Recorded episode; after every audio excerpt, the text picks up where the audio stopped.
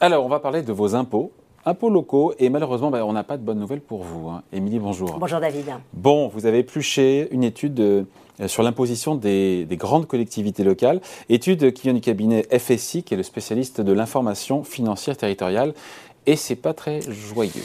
Ah, c'est vrai qu'en ce temps d'inflation euh, galopante, ce n'est clairement pas une bonne nouvelle. Alors on parle ici de la taxe foncière et effectivement, selon le cabinet euh, FSI, 12 des 42 plus grandes villes de France euh, augmentent leur taux cette année, un taux en hausse en moyenne de 1,9%. C'est une moyenne, on va rentrer dans le détail.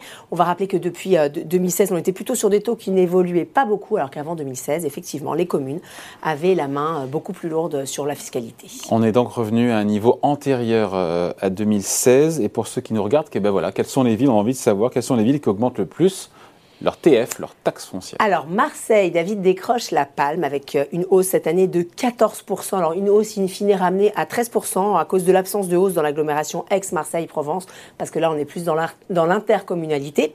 Euh, juste derrière, on retrouve Tours avec une hausse de 11,6%, Strasbourg avec plus 9% et enfin Nantes avec plus 7,8%. Ouais, en même temps, Nantes n'avait pas touché à sa taxe foncière depuis quasiment quoi 10 ans Oui, c'est vrai, je vois que vous suivez bien ce qui se passe à Nantes, effectivement. Ça fait, très, ça fait 11 ans très exactement euh, que, que, la taxe foncière n'a pas bougé à, Nantes. Et alors la, la, mairie nous dit que euh, ce sera la seule augmentation de la mandature, donc voilà cette hausse cette année.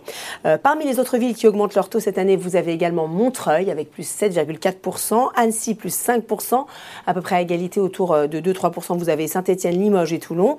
On retrouve également Dijon avec plus plus 1,6%. Euh, et enfin, Brest ferme la marche avec une petite hausse de 0,9%. Alors, Émilie, on parle euh, là pour le coup des villes qui ont le plus augmenté euh, leur taux, mais ce ne sont pas forcément, nécessairement, ces villes qui ont la plus forte pression fiscale. Effectivement, vous avez raison, il faut bien différencier les deux. On ne retrouve pas forcément la même ville, effectivement. Alors, les villes qui ont la plus grosse pression fiscale en 2022 sont Angers, Amiens, Le Havre et Orléans avec des taux, David, tenez-vous bien, autour de 55-56%. Euh, on retrouve également Marseille, hein, qui décidément a la main bien lourde parce qu'on la retrouve sur, les deux classements. Elle, a, un taux euh, à 47%, et puis à Paris, c'est beaucoup plus abordable, avec euh, un taux à 13,5%. Émilie, les hausses, encore une fois, les raisons de ces hausses, on les connaît. On est en début de mandature pour, pour, les, pour les maires, pour les édiles, et c'est assez classique, puisque pour le coup, les élus locaux n'hésitent pas à utiliser ce qu'il leur reste, à savoir ce levier fiscal sur la taxe foncière. Effectivement, les élus locaux mettent le paquet pour financer leur plan euh, euh, pluriannuel d'investissement. Et c'est vrai qu'il y a beaucoup à faire avec toutes les dépenses qui ont été euh, engagées pendant la, pendant la crise sanitaire et puis aujourd'hui les prix qui flambent.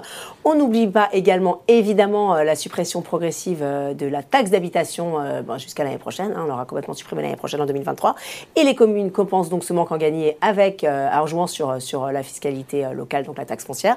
Enfin, les élus locaux ont peut-être aussi anticipé la, la, la réélection Emmanuel Macron. Emmanuel Macron qui, rappelons-le, euh, demande au territoire un effort financier de 10 milliards d'euros.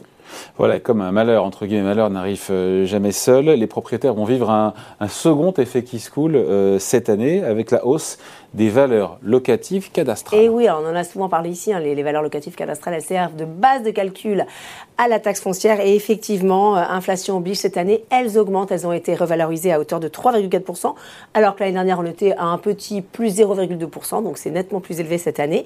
Une revalorisation, David, qui, rappelons-le, n'est pas du fait des élus, mais de l'exécutif. Hein, qui en a décidé ainsi dans son budget 2022. Donc on l'aura bien compris, David, 2022 sera sans doute une année bien noire pour les propriétaires, en tout cas en termes d'impôts locaux. Voilà, pour certains propriétaires. Merci Émilie. Merci David.